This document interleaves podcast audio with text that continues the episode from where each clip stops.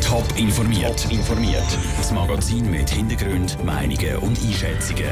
Jetzt auf Radio Top. Wie gefährlich Drohnen grosse Passagierflugzeuge können werden und wie sich der US-Präsident Donald Trump auf seiner ersten Auslandreise schlägt, das sind zwei von den Themen im Top informiert. Im Studio ist der Sandro Peter. Die Piloten vom Swiss-Flugzeug sind mit dem Schreck davon gekommen. Als das Flugzeug im Anflug auf den Flughafen Zürich war, ist es Anfang Monat fast mit einer Drohne zusammengetatscht. Die Schweizerische Sicherheitsuntersuchungsstelle SUST hat eine Untersuchung zu dem Vorfall eingeleitet, wie heute bekannt worden ist. Es ist nicht die erste Fastkollision zwischen einer Drohne und einem Flugzeug. Das verwundert den ehemaligen Swissair-Pilot Heinrich Steiner nicht. Es sei eine gefährliche Entwicklung.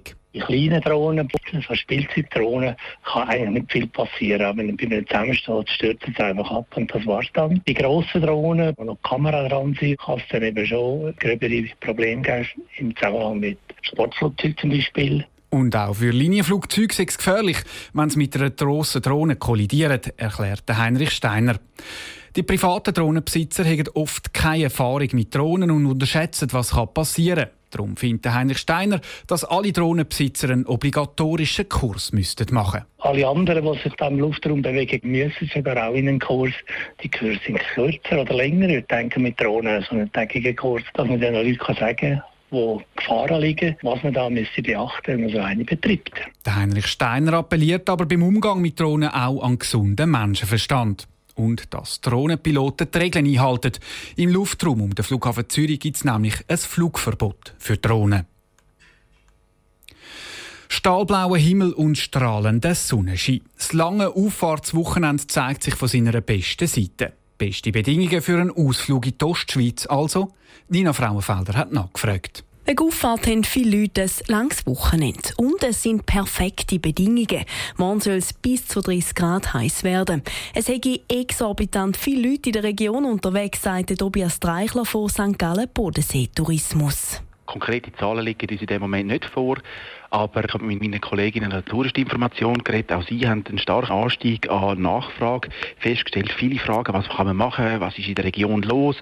Und gerade auch wenn man den Sprachenmix anschaut, denke ich, da hat es doch die eine oder der andere darunter, die auch länger als nur ein paar Stunden bei uns sind.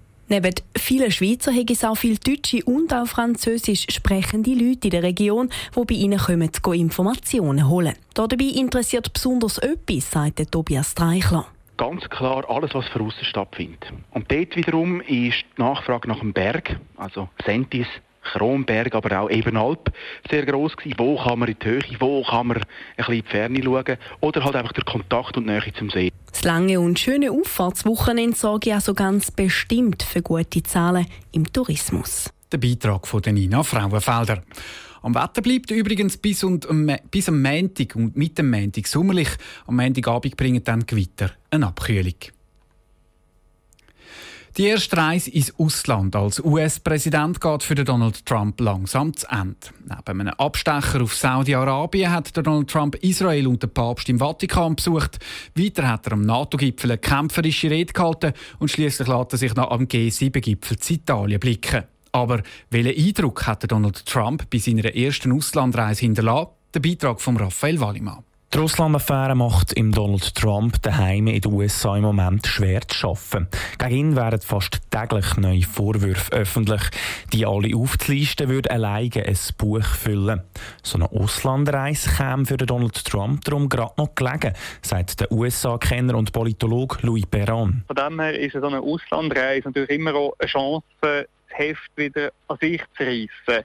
Jetzt, ob ihm das gelungen ist oder nicht, würde ich sagen, ja, die Bilanz ist schon sehr durchzogen. Die Befürchtung, dass der Donald Trump bei seiner Reise Konflikt mit dem Ausland verschärft, ist nicht eingetroffen.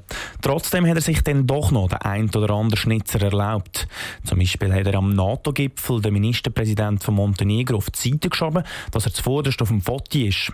Und im neuen französischen Präsident Emmanuel Macron hat er bei der Begrüßung fast die Hand verdrückt.